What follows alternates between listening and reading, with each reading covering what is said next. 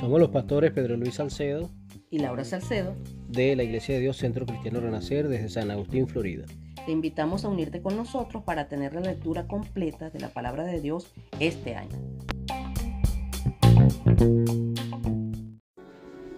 Capítulo 19 de Mateo. Los fariseos le tienden una trampa a Jesús, preguntándole sobre el divorcio, si era lícito divorciarse por cualquier motivo.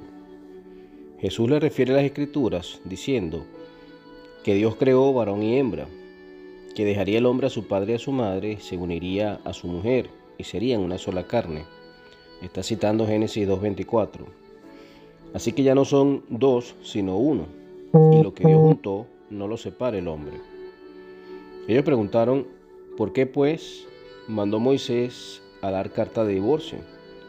Y Jesús les contestó, por su dureza de corazón mas al principio no fue así.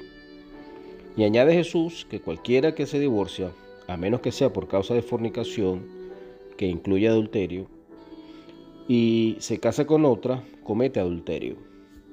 La única razón que admite Jesús para una separación y eventual divorcio es el adulterio, o sea, la infidelidad, porque se está rompiendo con el pacto original hecho al casarse.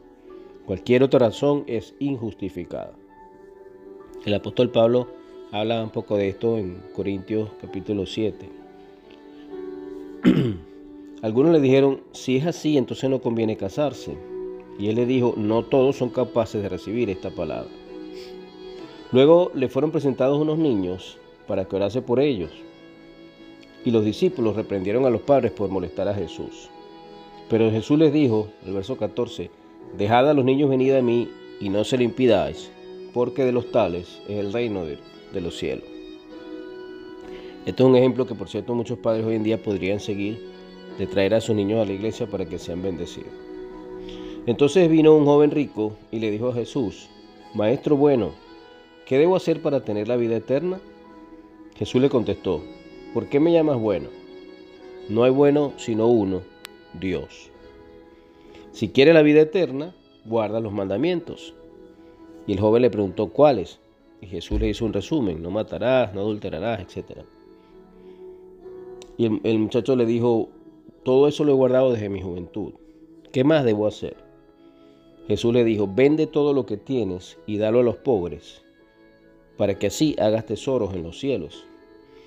Oyendo esto, el joven se fue triste porque tenía muchas posesiones.